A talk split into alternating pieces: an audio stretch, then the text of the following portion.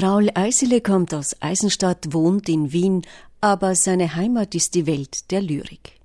In seinem zweiten Gedichtband Einmal hatten wir schwarze Löcher gezählt, verarbeitet der Schriftsteller eine Familiengeschichte, die mit fiktiven Elementen verwoben ist. Nachdem er im Frühling in Pagliano in Italien Artist in Residence war, ist er nun für drei Monate Stadtschreiber im Schriftstellerinnenhaus in Stuttgart. Elisabeth Hess hat ihn vor seiner Abreise noch in Wien besucht. Ihren Beitrag spricht Michaela Frühstück. Raul Eisele stellt seinem Gedichtband ein Zitat der deutschen Band Element of Crime voran. In mondlosen Nächten träume ich noch immer von dir.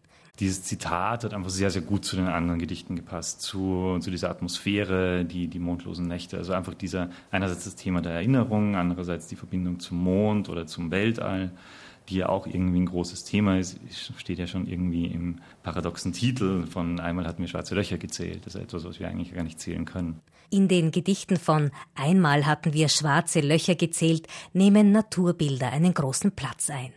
Eisele verwendet oft Strand-, Wasser- und Schifffahrtsbilder, wie zum Beispiel in folgendem Gedicht. Sensibel blickte ich mit meinen Ohren Richtung Meer, blickte in die weitläufigen Wellen, die bunt von Fischschwärmen umschwommenen Wellen unter denen gigantische Welten, selbst das Atmen fiel mir leicht, fiel in die Tiefe, in mein Zwerchfell, und ich schwamm das rauschende Meere, schwamm als Goldfisch ohne Glas. Das Meer ist für mich immer so ein Sehnsuchtsort gewesen. Das ist äh, ein Ort der Ruhe, ein Ort der Stille auch, aber, aber ich glaube auch gleichzeitig ist ja ich habe das Thema Klimawandel ja schon angesprochen. Das Meer natürlich auch ein großes Thema, was man da nicht ausklammern darf. Also wie viel Plastik, wie viel Verschmutzung wir einfach in diese, in dieses wichtigste Element auf der ganzen Erde, ich meine 70 Prozent der ganzen Erde besteht aus Wasser, dass wir einfach wieder einen Fokus genauso auch auf die Natur als auch das Meer einfach legen müssen, um hier auch wieder mal einen Anstoß zu bekommen, zu sehen, was für eine Schönheit darin liegt, aber was wir auch mit dieser Schönheit auch anstellen. Obwohl Eisele gern mit romantisch besetzten Begriffen spielt,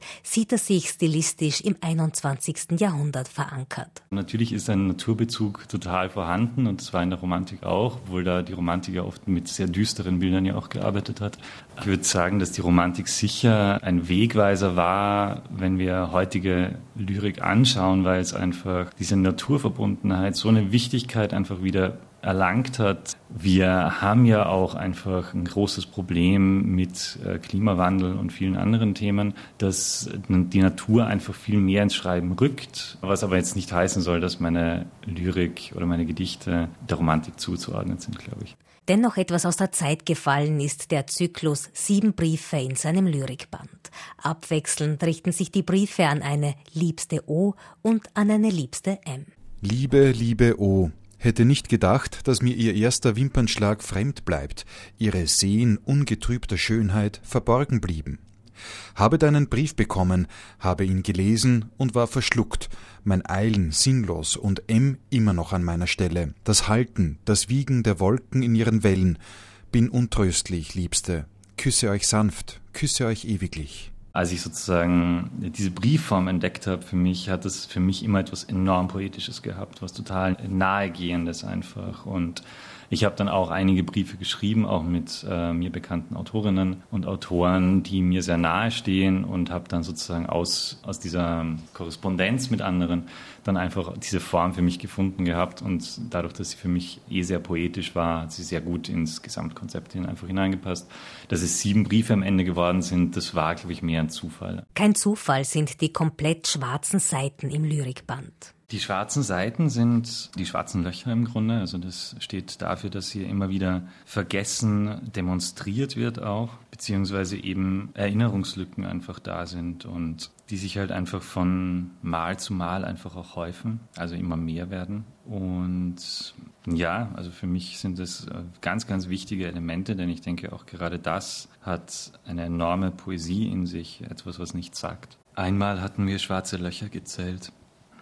Jedenfalls redeten wir uns das ein. Und immer wieder ein leerer Blick durch die Flaschenböden, das Zerrspiegelspiel und ein Zwischenschluck, ein Aufstoßen gehopfter Worte. Unsere Kronkorken ziehe. Und der Kater danach. Ein wenig Scham und das bisschen Blöße war uns noch geblieben und wir sammelten uns ein. sammelten uns am Pfandflaschenautomat für ein letztes. Wie geht's? Lieber nicht mehr, stießen uns um uns tranken. Immerzu tranken wir, um uns Gespräche zu ersparen und rissen ab, noch bevor wir uns umarmten. Wie auch. Hätte man sich sagen können, dass man einander vermisse. Es vermisse, miteinander zu trinken. Eine Kunstform, die in den letzten Jahren große Popularität erfahren hat, ist der Poetry Slam. Das ist ein literarischer Wettbewerb, bei dem selbstverfasste Texte performativ vorgetragen werden. Raul Eisele hat auch an Poetry Slams teilgenommen und manche organisiert. Aber ich habe dann auch sehr schnell gemerkt, dass ich dort auch nicht wirklich hingehöre. Also dass halt die Texte, die ich schreibe, keine Slam-Texte sind, sondern ja, also ich will jetzt gar nicht sagen, dass ein Slam-Text nicht ein Gedicht sein kann auch, aber Slam-Texte arbeiten mit einer ganz klaren Struktur und diese Struktur funktioniert sehr stark über den Vortrag und über den Auftritt äh, vor laufendem Publikum. Und meine Texte sind das, glaube ich, nicht. Die brauchen das nicht unbedingt. Die leben eher davon, gelesen zu werden. Immer wenn du gehst, höre ich sie kieseln. Da ist dieses Gehen und das Kieseln der Steine unter dem Druck meiner Sohlen, diese kleinen Spitzen, die sich in mich drücken, an mir haften und wieder fallen, ein Ritt über den Asphalt und du stößt in den Fluss, diese Enge im Graben und die Hände darin. Und das Sanden, das Stolpern der Steine zwischen meinen Fingern, dieses Prasseln und der Tau vor dem Fenster am Sims. Und manchmal nächtens klingt dieses Zittern über die Hohlräume der Wand, und die Kiesel darin tanzen über das Meer, als ich sie leicht gebückt am Strand in den Horizont zu werfen versuche. Und sie flippen, eins, zwei, drei Flippen durch die Wellen und sinken in die Enge, wenn ich meine Hände in die Hosentaschen grab, in denen sie kieseln, wann immer du gehst. Raul Eisele ist 1991 in Eisenstadt geboren. Mit 15 Jahren hat er das Schreiben für sich entdeckt. Schon in seinem ersten Gedicht sind Elemente aus der Natur zu finden. Er hieß Schneelandschaft. Also es ging einfach, es war Winter und ich habe mich einfach ein bisschen an der Natur, äh, ja, vielleicht ist das eigentlich eh ein durchgehendes Thema bei mir, die Natur. Ähm, ich habe versucht, diese Landschaft in Worte zu fassen einfach. Und so entstand eben das erste Gedicht. Eisele studiert Germanistik und Komparatistik an der Universität Wien. Der Wunsch, Schriftsteller zu werden, äußert sich aber erst im Laufe des Studiums. Seine ersten Erfolge zeigen sich bereits 2019, als er gleich mehrfach ausgezeichnet wird. Mit dem Lyrikpreis der Energie Burgenland, dem Lyrikpreis der Lecher Literaturtage sowie dem Nordhessischen Autorenpreis. Auch wenn in der Corona-Krise die Kunstszene zu kurz gekommen ist, rät Raul Eisele der künftigen Generation, den Schritt in die Welt der Lyrik zu wagen. Es unbedingt versuchen. Einfach versuchen. Es kann scheitern, natürlich, klar, es kann schiefgehen. Und am Ende äh, ist der Traum auch irgendwann geplatzt, aber das kann ja jedem passieren, das kann ja auch mir noch passieren. Ich weiß ja auch nicht, was morgen ist. Und das, all das Schreiben und all das, was ich jetzt einfach in den letzten zwei Jahren an Privilegien hatte, dass ich einfach Stipendien hatte, dass ich Arbeitsaufträge äh, hatte, wo ich wirklich mich ganz und gar dem Schreiben widmen konnte. Das kann morgen ja auch wieder vorbei sein. Und ich bin umso froher, diese Zeit voll und ganz auszuleben und genießen zu können, weil ich weiß, dass es vielleicht nicht auf ewig ist. Aber der Versuch ist auf jeden Fall hundertprozentig wert. Einmal hatten wir schwarze Löcher gezählt von Raul Eisele, ist im Verlag Schiller und Mücke erschienen.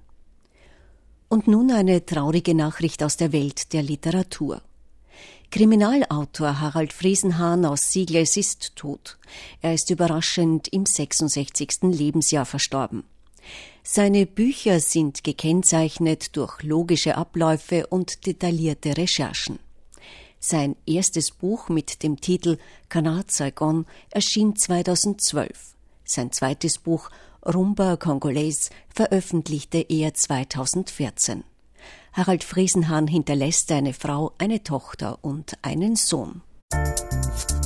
Radio Burgenland extra. Jeden Donnerstag 20 Uhr auf Radio Burgenland und online auf Burgenland ORF.at.